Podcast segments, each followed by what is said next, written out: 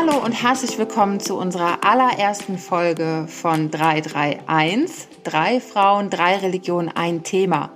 Dieses hier ist ein interreligiöser Podcast in Kooperation mit dem House of One. Und wir sind Kybra, ich bin islamische Theologin. Rebecca, ich studiere Judaistik. Und ich bin Maike, ich bin Vikarin, das heißt, ich werde Pfarrerin. Alle zwei Wochen treffen wir uns und reden über ein Thema. Dann bringt eine von uns ein spezifisches aus ihrer Religion mit. Genau, heute stehe ich im Fokus oder das Judentum. Und ich habe als Thema religiöse Identität mitgebracht und wir können natürlich auch ganz im Allgemeinen darüber reden und ich bin total gespannt, was meine, was Maike und Kybra noch zu sagen haben, aber ich wollte einfach anfangen und ein bisschen etwas ganz individuell über meine jüdische Identität als Rebecca erzählen. Aber zuerst fangen wir mit einem kleinen Warm-up an, damit auch die ZuhörerInnen zu Hause ein bisschen mich besser kennenlernen können. Kybra und ich haben Fragen mitgebracht, denn wir werden ja in jeder Folge ganz viel und intensiv über Religion und Glaube sprechen. Und um uns auch ein bisschen anders kennenzulernen, ähm, haben wir Fragen mitgebracht. Ich fange an mit Frage 1. Rebecca, ich kenne dich jetzt schon ein bisschen, aber noch nicht so gut. Ich würde gerne von dir wissen, du lebst ja in Berlin. Was ist dein Lieblingsort in Berlin? Also ich halte nicht viel von Patriotismus, aber ich glaube, ich bin schon so ein kleiner Lokalpatriot. Also ich liebe Berlin. äh, und deswegen fällt es mir unglaublich schwer, euch einen Ort zu nennen. Aber ich würde jetzt mal ein bisschen äh, kitschig sein und sagen, das Haus von meinen Großeltern. Hm, danke. Schön. Dann mache ich mit der zweiten Frage weiter. Und zwar, was muss deiner Meinung nach auf ein Frühstückstisch? Äh, ich höre mich an wie der größte deutsche Kartoffelsack überhaupt, aber äh, dunkles Brot. Dunkles Brot. Ich finde, Toastbrot ist kein Brot und ja, Körnerbrot. Toastbrot und Kaffee. macht auch nicht satt. Kaffee, ganz wichtig, Kaffee, weil ohne Kaffee möchte mich niemand ähm, morgens treffen. Sehr ehrlich, Rebecca. Ähm, ich persönlich liebe ja Fashion. Ich liebe Kleidung und ähm, ich weiß, dass du auch Kleidung magst. Ja. Was ist das älteste Kleidungsstück in deinem Kleiderschrank? Ich habe ein T-Shirt von dem Petit Bateau, was so ein Kinderladen eigentlich ist.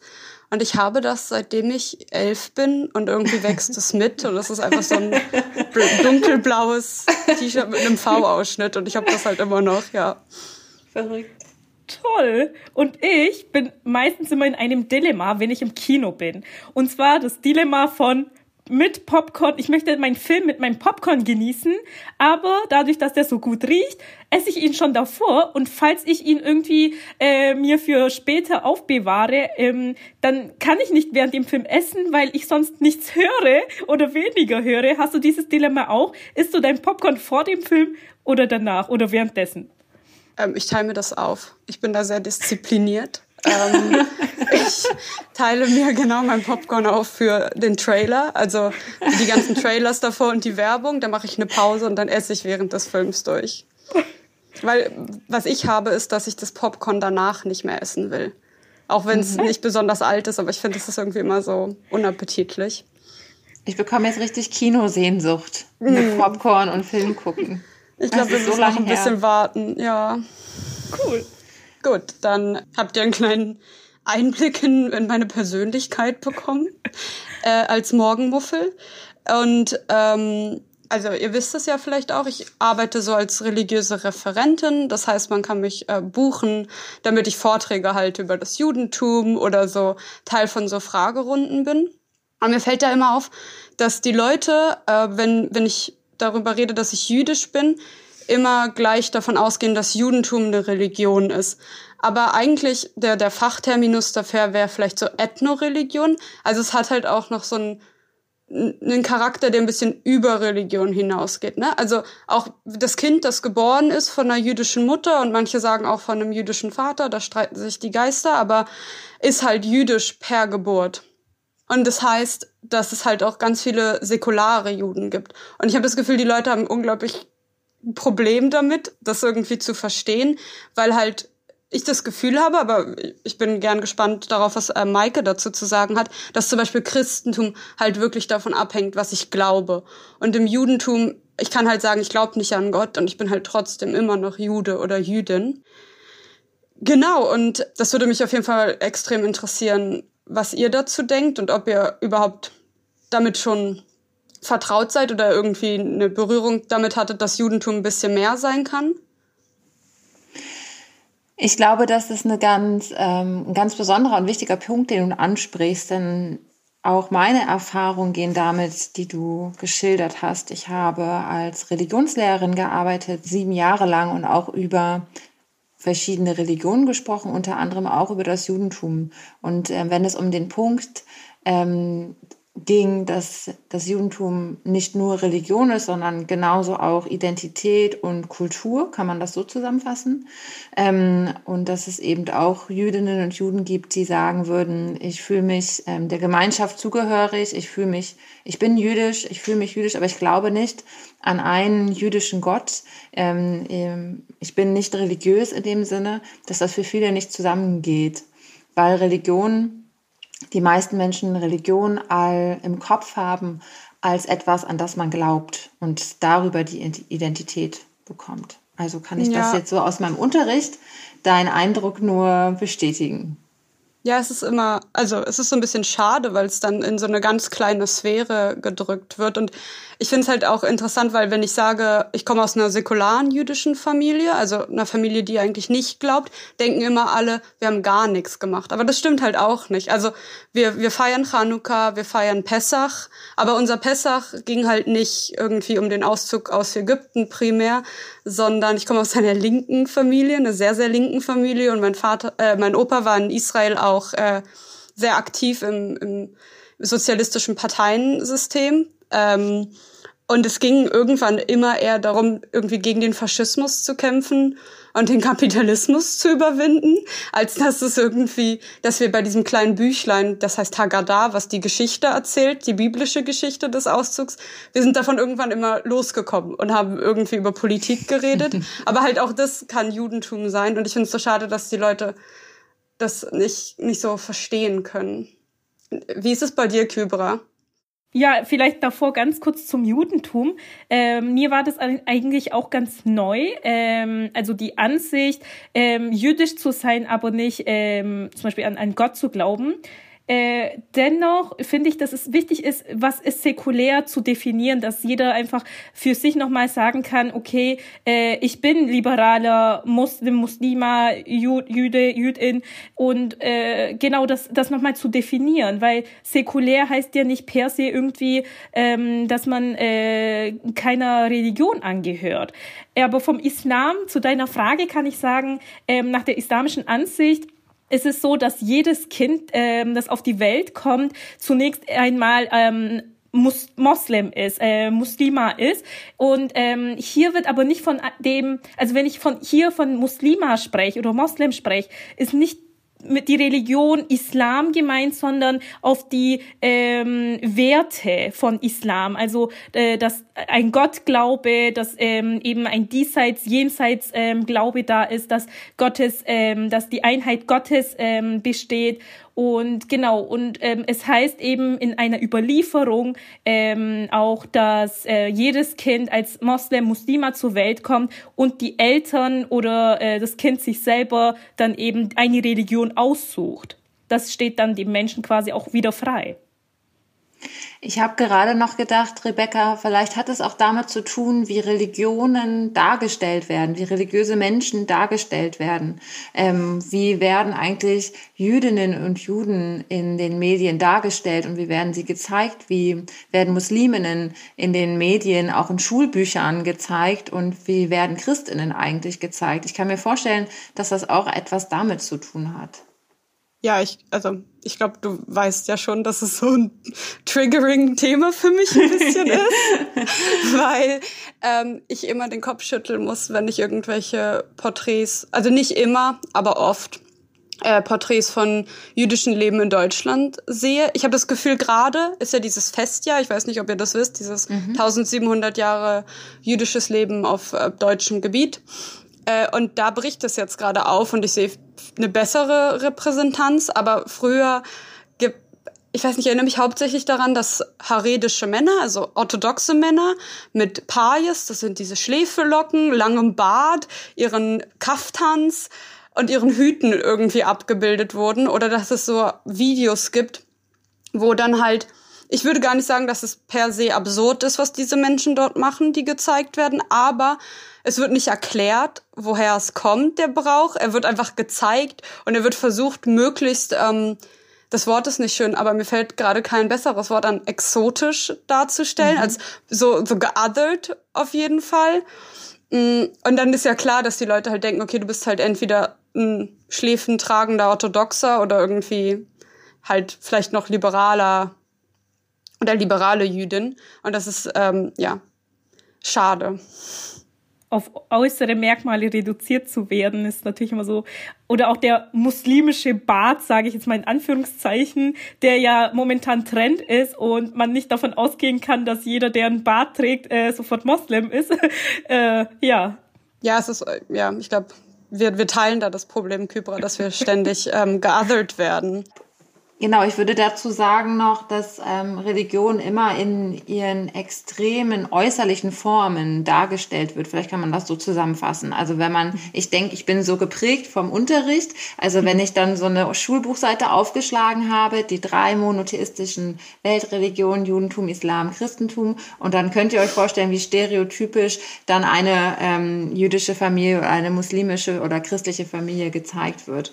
Und ähm, ich bin manchmal zu lame im Sinne von, man sieht mir nicht an, dass ich religiös bin. Deswegen kommen Menschen nicht darauf, dass ich, dass ich christlich bin. Und wenn ich sage, ich bin aber Christin, ich werde Pfarrerin, ist das für viele absolut unvorstellbar so. Hä? Aber du trägst ja eine Lederjacke und du gehst irgendwie auch in einen Club und du hörst die Musik, die ich auch höre. Das ist ja total absurd. Aber es ist gar nicht absurd, weil die meisten Menschen einfach so aussehen, wie wir halt, wie unsere Gesellschaft hier vor der Tür aussieht. Man sieht den Menschen das eben nicht immer an. Man sieht Religion nicht immer an, sondern Menschen tragen die Religion an ihrem Herzen. Und das hat ja auch mit Identität zu tun und äh, mit Kultur. Das sieht man eben nicht immer an. Und ich glaube, dass es schwierig ist, wenn man suggeriert, dass man es von außen immer sehen kann.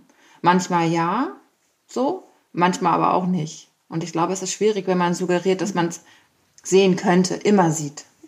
Manchmal ist es, glaube ich, auch ganz angenehm, wenn man nicht als religiöse Person ähm, direkt ähm, ja sichtbar ist. Das, da kann ich gut sprechen, weil ich äh, eine sehr sichtbare äh, Muslima wahrscheinlich bin, weil ich äh, ein Kopftuch trage. Aber wie ist es dann äh, eigentlich jetzt auch bei Rebecca zum Beispiel? Ähm, ist das für dich eher was Gutes, dass man das nicht, dir nicht ansieht quasi? Was soll man dir ansehen? Das ist die nächste Frage. Aber ähm, ja. Also ähm wir sehen uns ja gerade alle, die ZuhörerInnen sehen uns nicht, aber ich trage halt immer diese kleine David-Sternkette und ihr könnt ja sehen, die ist nicht besonders riesig. Und ähm, sie ist tatsächlich auch so designt, dass viele Leute zu mir kommen und sagen, du hast aber eine schöne Sternkette. Und ähm, das ist auch absichtlich so, mm, weil ich mich ungern zur Zielscheibe von Aggressionen machen möchte auf der Straße. Ähm, aber sobald das Thema kommt, habe ich halt immer so mein, ich weiß nicht, ob man Outing sagen darf, aber ich stehe halt dazu und ich sage halt immer, ja, also ich bin jüdisch, ich weiß nicht, ich mache nicht XY oder ich kann das nicht essen, etc. Mhm. pp. Oder das ist an einem Samstag und dadurch, dass ich ähm, Schabbat halte, also auf meine eigene Art, aber dadurch, dass ich zum Beispiel Schabbat halte, kann ich euch nicht ähm, begleiten oder so es ist manchmal tatsächlich, ich wün, wie gesagt, ich wünsche mir nicht, dass man es mir sofort ansieht, weil ich glaube, dass es auch unglaublich gefährlich sein kann, leider. Äh, einfach als etwas anderes gemarkt zu sein, generell auch, ne? Also, und dadurch, dass ich halt, ich habe halt ziemlich viele Privilegien, dadurch, dass man mir halt erstmal nicht auf den ersten Blick irgendwas anerkennt und mich nicht besonders gut irgendeiner Gruppe zuordnen kann. Mhm. Manchmal ist es so, dass ich mich mit Leuten unterhalte, und dann über was geredet wird ähm, und ich immer so denke, oh Gott, ich muss jetzt gleich sagen, dass ich jüdisch bin. Oh Gott, ich muss jetzt gleich sagen, dass ich jüdisch bin. Oh nein, oh nein, oh nein. ähm, weil man manchmal halt irgendwie Angst hat, dass das Gegenüber komisch reagiert. Das stimmt nicht immer, aber es gibt halt, die Leute sind halt einfach auch manchmal total lieb und nett. Mhm. Und auch das kann unangenehm sein. Also wenn man dann halt, wenn auf einmal alles total interessant ist und wow, und dann ist man so, okay, gut, ich bin ein Mensch, entspann dich, atme. ähm. Aber mir fällt dazu was ein, Rebecca. Ähm, ja. Und zwar, als ich ähm, Religionspädagogik studiert habe, habe ich am Anfang, wenn ich so auf Partys war, das total gerne immer gesagt und auch so ein bisschen mit diesem Moment gespielt, der Provokation, äh, mit Nasenpiercing und irgendwie abgerockte Hose. Und dann habe ich erzählt, ich, studiere Religion und alle so, wow, krass. Und dann haben sich so ganz interessante Gespräche ergeben. Manchmal lagen mir dann weinend Menschen in den Armen, weil sie mir dann oh ähm, mich seelsorgerlich in Anspruch genommen haben, mir die großen Fragen des Lebens Oi. gestellt haben. Aber irgendwann war mir das zu viel und ich konnte nicht mehr. Und dann habe ich tatsächlich, also es tut mir leid an alle Menschen, die BWL studieren, aber ich habe wirklich dann immer gesagt, ich studiere BWL. Und dann war ich nicht mehr so interessant. Ähm, und dann ähm, konnte ich auch mal einen Abend ganz gut verbringen, ohne mich zu offenbaren und mich ich nackt das so, zu machen. Ich fühle das so hart, weil ähm, ich sag, ich studiere auch Judaistik, ne? Also äh, und Kybra kann bestimmt auch was dazu sagen gleich noch, äh, mit ihrem Studienfach oder ihrer Studienwahl. Mm, am Anfang war ich auch immer so, ja, ich studiere Judaistik und Literaturwissenschaften. Und dann bei Literaturwissenschaften kommt immer, und was macht man damit? Und man ist so, oh Gott, ich habe die Unterhaltung schon mit meiner Family, so ich brauche das jetzt hier nicht auf der Party. Und mit Judaistik ist es halt auch die, die Dose der Pandora. Also die Reaktionen sind einfach nicht äh, vorhersehbar und manchmal habe ich auch überhaupt keinen Bock und ich sag auch, ich studiere BWL. Manchmal erzähle ich auch, ich studiere Jura oder ähm, alles, was sich einfach so Standard anhört und wo niemand dann irgendwelche spezifischen Fachfragen fragen kann. ja. Yeah.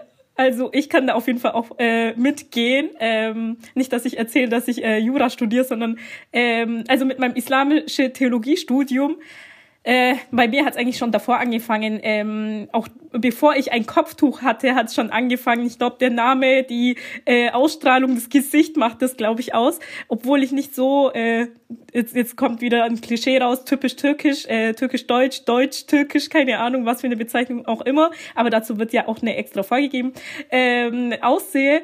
Und aber ich war schon immer mit Fragen konfrontiert, äh, was den Islam angeht. Und das auch seit der Grundschule. Äh, ähm, und dann habe ich natürlich islamische Theologie studiert und dann war ich auf einmal auch äh, die Fachfrau.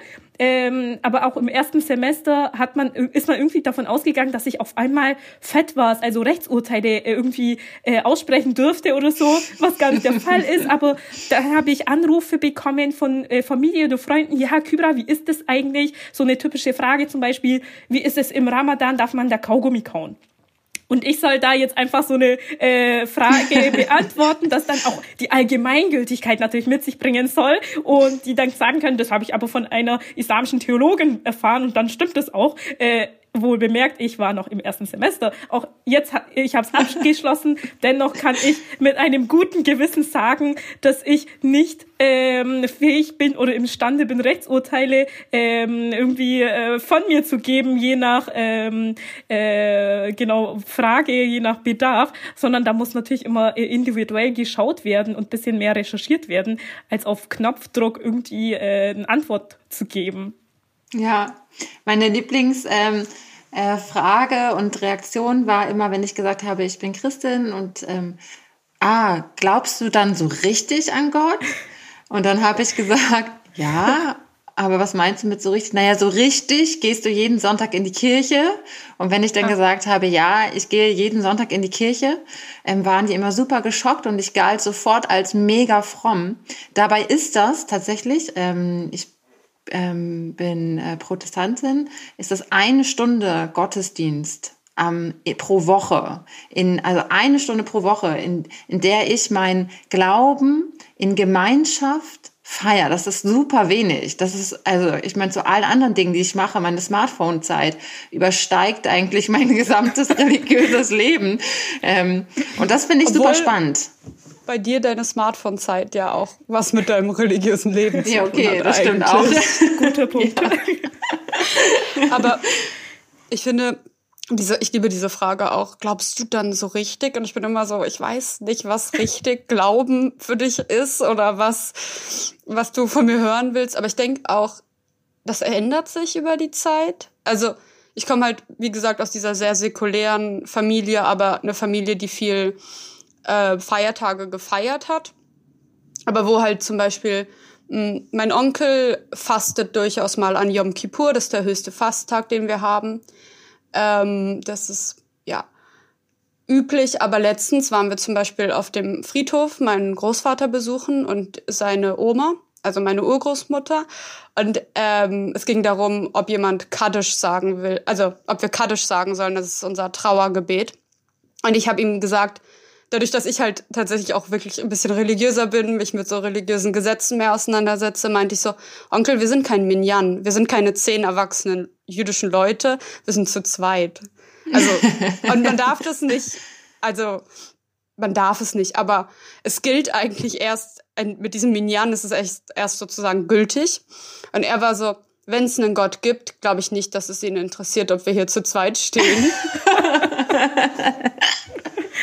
ähm, und das ist halt, es verändert sich halt auch und man, man ist ja nicht immer die gleiche Person.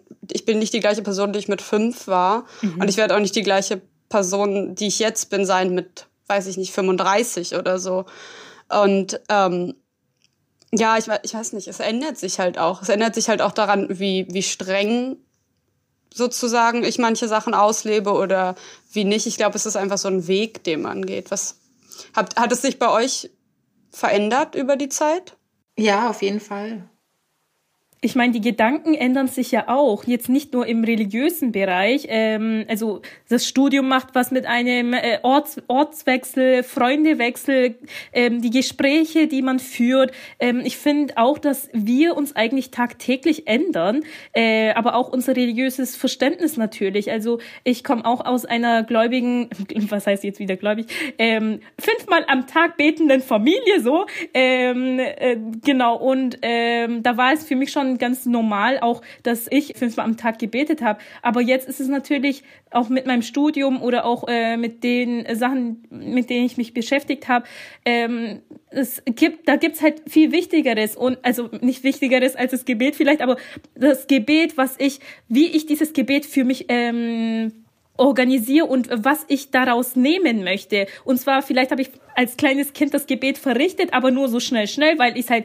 verrichten sollte äh, oder machen musste, keine Ahnung. Und jetzt ist es so, ähm, ich möchte das wirklich machen und ich gehe das Ganze auch bewusst an und ich äh, versuche das auch jedes Mal aufs Neue besser zu fühlen, Gott näher zu kommen und äh, im Gebet dann auch wirklich dieses äh, Feeling zu haben. Ich spreche jetzt mit Gott und ich habe jetzt diese Zeit für Gott ähm, freigelassen quasi und ja, ja, und ähm, die, das, dieses Bewusstsein hat sich natürlich sehr stark verändert. Also die Form ist vielleicht gleich geblieben, aber der Inhalt hat sich ähm, verstärkt, so kann ich das sagen.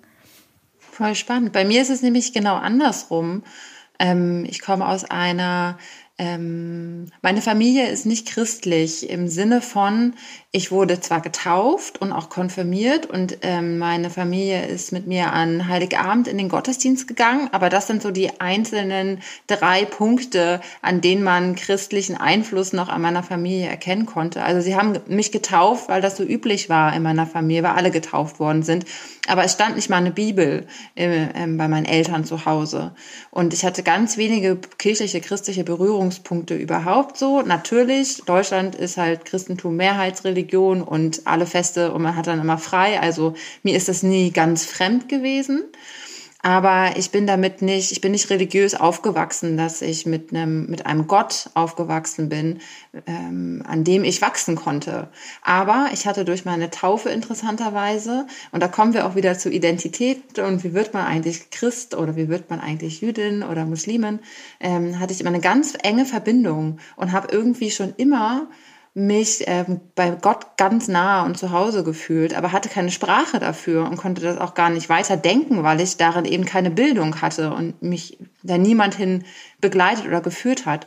Und um da so eine Sprache für zu finden, habe ich dann auch angefangen, Religionspädagogik zu studieren. Das heißt, ich bin jetzt eigentlich die religiöse Person in meiner Familie geworden. Und das ist ganz interessant, weil meine, bei meiner, bei meinen Eltern steht jetzt eine Bibel im Wohnzimmer. Ähm, die Eltern meines Mannes, die aus der DDR kommen und ähm, total atheistisch geprägt sind und damit gar keine Erfahrung haben, haben sich auch eine Bibel angeschafft. Auf einmal stand da auch so eine im Wohnzimmerregal. Es ist so ganz interessant, dass ich alleine dadurch, dass ich das studiere und für mich diesen Weg gehe, ähm, einige Menschen in meinem direkten Umfeld damit so beeinflussen kann und die sich auch ein bisschen öffnen können. Das finde ich ganz spannend. Aber es ist wahrscheinlich ein bisschen ähnlich wie bei Rebecca, oder? Ja, total und dann wieder nicht. Ähm, also ich bin jetzt auch auf jeden Fall die religiöse Person in der Familie. ähm, und ich bin auch die Person, die irgendwie dann mal einen Drasch, also eine Auslegung irgendwie aus der Tora geben soll oder irgendwie, dann kommt man an und sagt, ich habe gelesen, im, irgendwo im Talmud steht XY und ich soll dann wissen ad hoc wo. Also, und dann immer so, äh, okay. Aber, ähm, und dann halt wieder nicht, weil bei mir zu Hause halt immer mehrere Gebetsbücher standen. Mehrere, also wie heißt, das heißt bei uns Sidur oder Sidorim im Plural. Ähm, und es gab immer religiöse ähm, Gegenstände, also zum Beispiel, wir hatten immer Schabbatleuchter, also die Kerzenständer oder einen Kiddushbecher, diesen Becher, in dem man den Wein füllt am, an manchen Feiertagen, hauptsächlich am Schabbat. Ähm, und ich habe zum Beispiel auch mal als Kind, nachdem ich auf der jüdischen Grundschule war, ich mochte dieses Brot so gerne. Das heißt Challah, das ist so ein Hefezopf, so ein geflochteter. Und ich dachte, wollte den zu Hause haben und dachte dann, dass ich, dass es super sneaky von mir wäre, einfach äh, zu sagen, dass ich Schabbat feiern möchte und dass dann irgendjemand für mich dieses Brot bestimmt backt. Äh, und dann habe ich eine Zeit lang meine Familie gezwungen, äh, Kerzen anzuzünden jeden Schabbat. Und irgendwie, mein Opa musste dann ähm, den Kiddush, also das Gebet oder ja, die Sanktion, die Bene, Benediktion, ich weiß nicht genau, was das die beste Übersetzung ist, das heißt Bracha auf, auf Hebräisch, äh, über den Wein sprechen. Also, also vielleicht sowas wie, da sogar sowas wie Weihe oder Segen? Ja, vielleicht, genau. Und Segen ist, glaube ich, ein gutes Wort, danke. äh, manchmal bin ich so ein bisschen lost in translation auch. Ähm, aber genau, er musste das dann da sprechen. Vielleicht haben sie da schon was geahnt. Dass, es, dass ich das schwarze Schaf der Familie werde. Aber ich meine, also ich weiß nicht, wie es bei euch ist, aber ich glaube nicht immer 100 Prozent. Also es kann ich gar nicht. Ich beneide Leute, die das können oder äh, manchmal, früher habe ich mich auch so, als ich so angefangen habe, mich mehr mit dem Thema auseinanderzusetzen, habe ich mich fast schon so ein bisschen manchmal geschämt. Einerseits vor dieser säkularen Familie, die dann war so, was machst du? Also, so, das haben wir seit Ewigkeiten nicht mehr gemacht, so, wir, we are over that, so. Und dann andererseits, wenn ich mich mit so religiöseren Leuten unterhalten habe, die so total drin standen und total überzeugend sagen konnten, von was, woran sie glauben, weil bei mir variiert das. Bei mir variiert es auch, also ich, zum Beispiel, ich lebe Koscher-Style und ich mache sehr viel Dinge. Also ich bin halt sehr observierend, würde man das nennen. Aber es ist nicht so, dass ich jeden Tag bete und es ist nicht, dass ich jeden Tag irgendwie Göttlichkeit in meinem Leben spüre tatsächlich. Es gibt dieses, also Obama ist kein Jude, aber Obama hat mal gesagt, äh, wissen Sie, mein Glaube ist einer, der Zweifel zulässt. Und sowas ähm, tut mir total gut, weil ich immer das Gefühl habe, dass ich unter Religiösen dann doch noch oft die wenig, also am wenigsten religiöse bin. Aber ich bin halt auch nicht säkular habt ihr das Gefühl, ihr habt jeden Tag 24-7 so eine total enge Beziehung zu dem, was ihr glaubt? Nein. Und ich finde das auch ganz, ähm, ich finde das einen ganz wichtigen Satz, den du gerade gesagt hast. Und ich glaube, es ist, ähm, es kann schwierig und problematisch werden, wenn Glaube über eine ganz lange Zeit ganz fest und starr und unbeweglich ist weil es prasseln ja auf uns alltägliche Gegebenheiten und Geschehnisse und Erlebnisse ein, mit denen wir irgendwie umgehen müssen und ähm, mit denen wir ja auch aus unserem Glauben heraus umgehen. Und wenn wir da nicht beweglich bleiben im Sinne von, dass man zweifelt und anklagt und aber auch lobt und dankt, also immer in diesem Wechselspiel ist, ich glaube, dass das dann schwierig, schwierig sein kann. Also ich bin froh darüber, dass mein Glaube voll ist mit Zweifeln. Und das habe ich übrigens gestern gemerkt, weil ich habe gestern meine allererste Predigt geschrieben. Ich werde nämlich am Sonntag das allererste Mal vor meiner neuen Gemeinde stehen und predigen.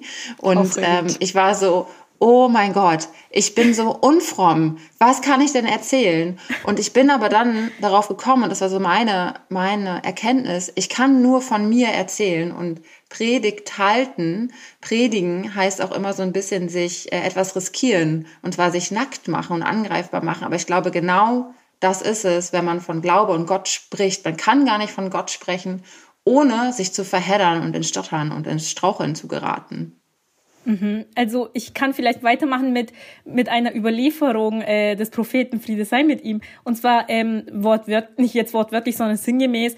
Er äh, plädiert dazu, dass ähm, der Tag, nicht jeder Tag gleich sein soll. Also so eine, er redet von so einer monotonen Lebensart und Weise ab.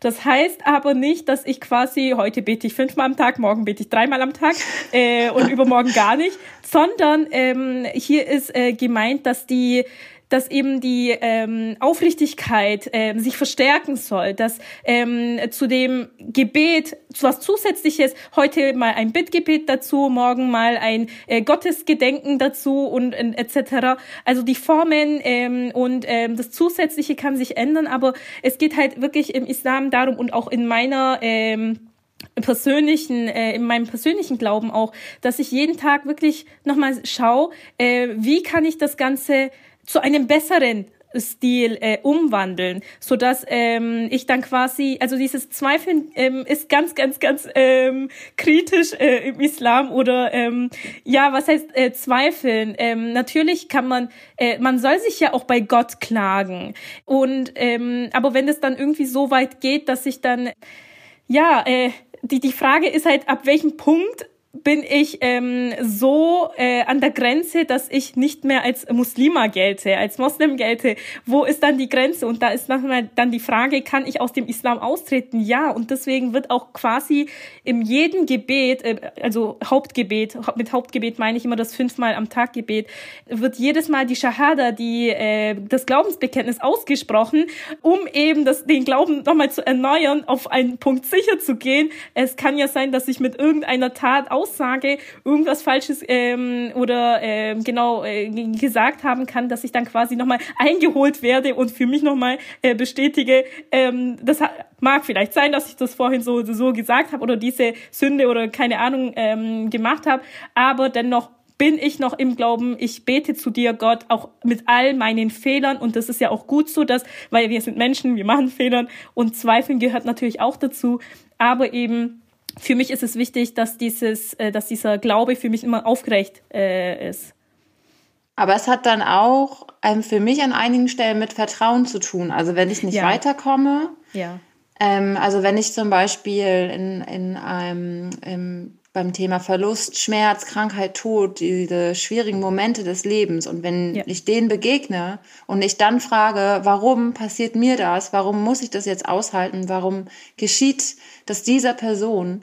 Ähm, und, und Gott auch anklage, habe ich aber mhm. gleichzeitig auch bei allen Zweifeln Vertrauen und mhm, weißt, du hast stimmt. mich aber schon getragen durch die anderen Zeiten und vielleicht kann ich jetzt gerade nicht weiter darüber, darüber nachdenken. Das überfordert mich jetzt auch gerade.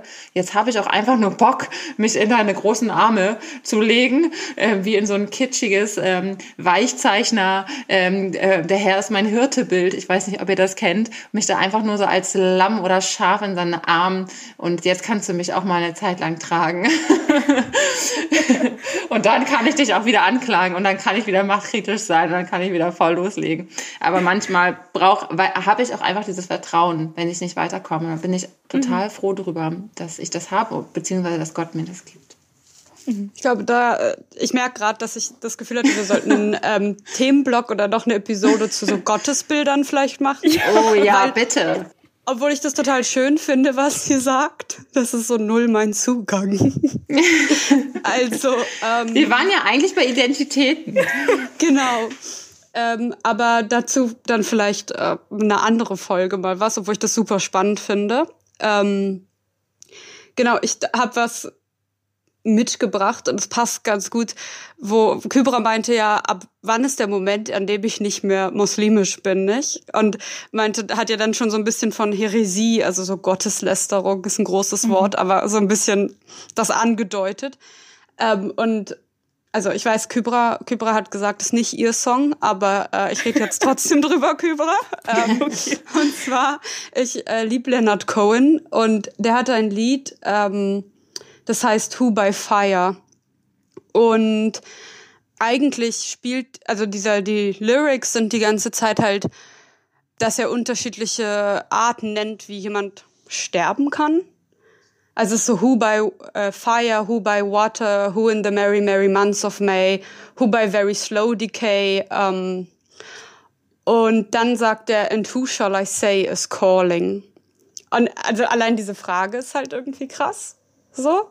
Also wer ist es da? Holt mich jemand zu sich nach dem Tod? Wer ruft nach mir, wenn ich sterbe? Ruft da jemand nach mir, wenn ich sterbe? Und was halt, glaube ich, viele Leute kennen vielleicht den Song oder auch nicht, vielleicht wie auch immer, aber was halt wahrscheinlich nicht Juden nicht bewusst ist, ist, dass er ein Piyut, das heißt ein religiöses Gedicht. Also es ist kein richtiges Gebet, aber es ist ein Gedicht, der fester Bestandteil von Rosh Hashanah, also unserem Neujahr, und Yom Kippur, also diesem Fasttag, von dem ich geredet habe, ist.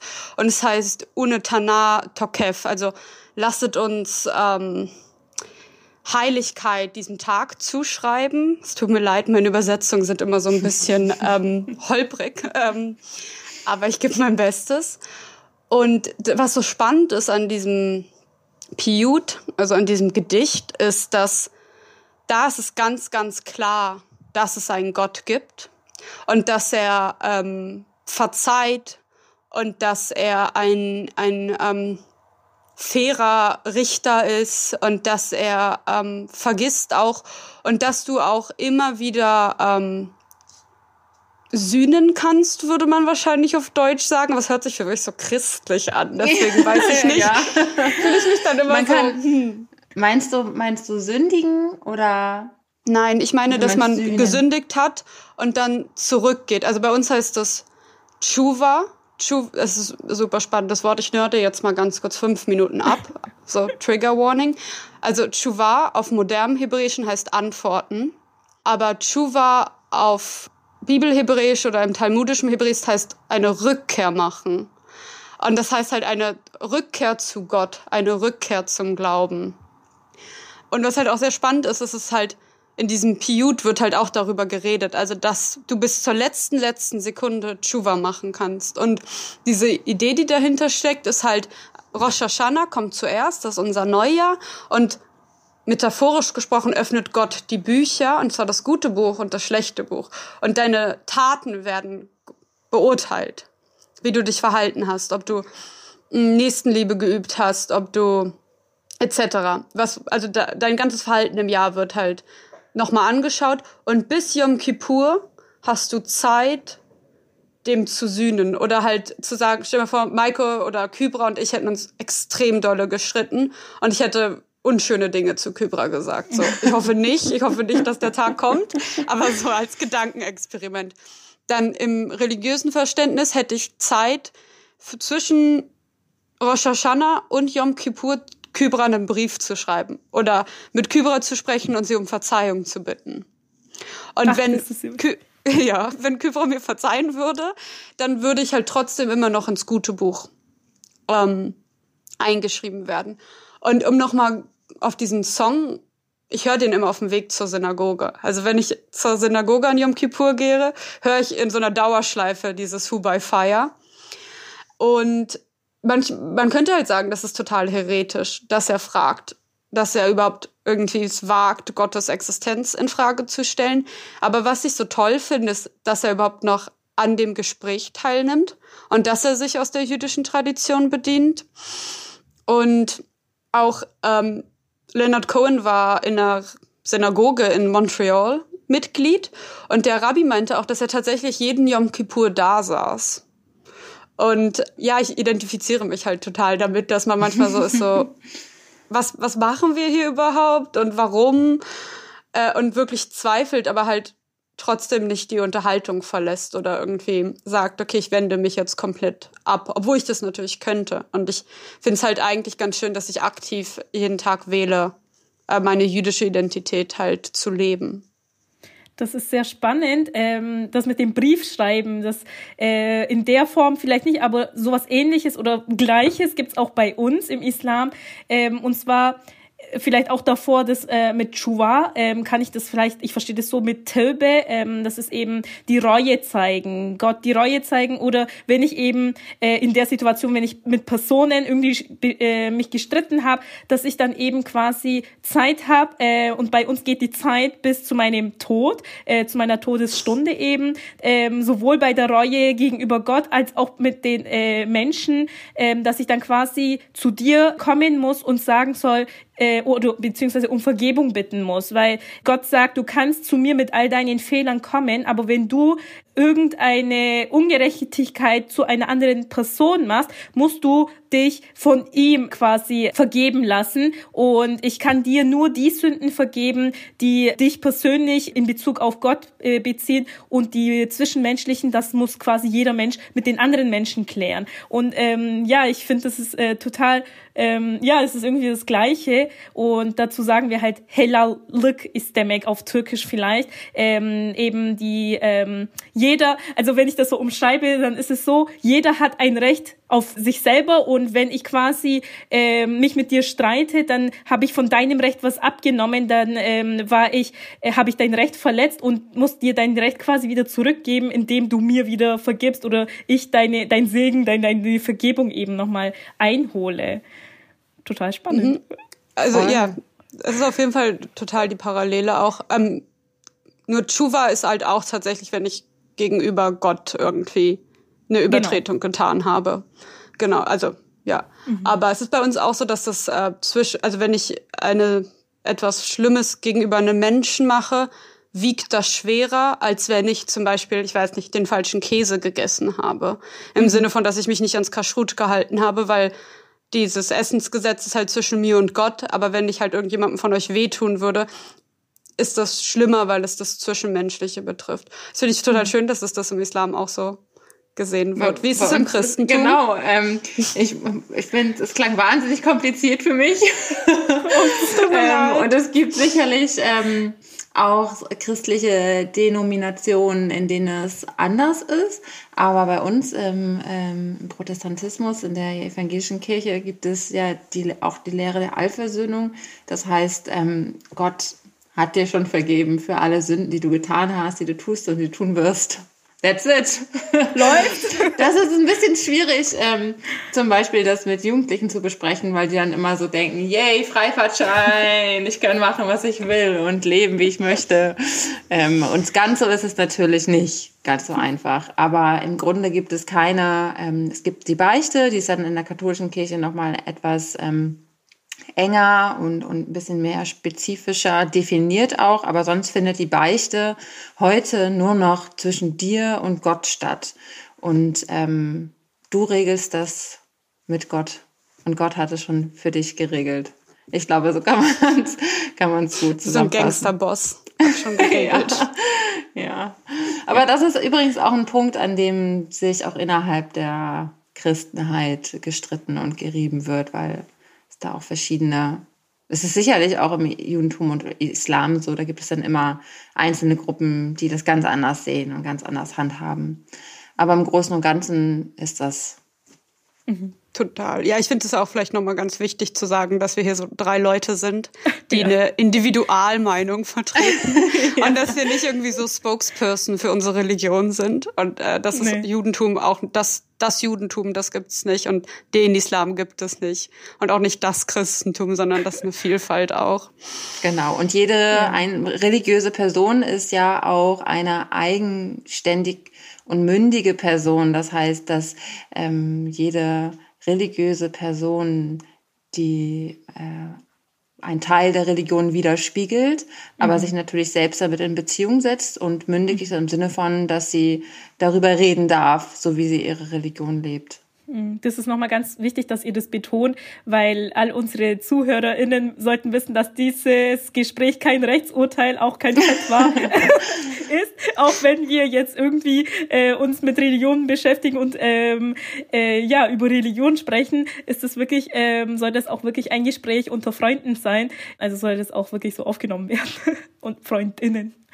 Ja. Genau, und ich glaube, dass es ähm, gut auch nochmal zu betonen an alle, die noch zuhören, wenn ihr Religion anders lebt und anders versteht, also wenn ihr zum Beispiel ganz konkret in meinem Fall Christentum anders lebt und auch bestimmte mhm. Punkte anders handhabt und seht als ich, das ist vollkommen okay, weil es gibt einfach in jeder Religion ähm, eine Vielfalt und Facetten und wir können nicht alles abbilden. Wir können nur hier erzählen, ganz persönlich, wie wir das leben und äh, welche Erfahrungen wir gemacht haben. Ich dachte, wir könnten zum Abschluss so ein bisschen noch so eine Ask a Jew Runde machen. Also, falls ihr Fragen habt, könnt ihr jetzt einfach alles fragen, was ihr euch noch nie getraut habt zu fragen oder einfach, wo ihr denkt, es könnte interessant sein, das irgendwie doch mal ein bisschen ausführlicher zu besprechen. Und ich bin keine Rabbinerin und keine theologische Fachpersonal. Ich studiere Judaistik, das ist eher so ein geschichtliches Studiengang. Das wäre jetzt meine Bestes. Frage gewesen. Ja. Ich könnte mir nämlich vorstellen, dass das ziemlich viele interessiert. Was ist denn der, ähm, was würde man studieren, wenn man zum Beispiel Rabbinerin oder Rabbiner wird? Und was ist der Unterschied zur Judaistik? Mhm. Okay. Also, die unterschiedlichen Strömungen handhaben das anders. Und äh, ich kann ein bisschen was vom Deutschen erzählen und dann kann ich auch ein bisschen was von einem amerikanischen und israelischen Weg erzählen, um Rabbinerin zu werden. Äh, in Berlin gibt es drei Rabbinerschulen. Eine orthodoxe, eine Massorti, das heißt traditionelle und eine Reform.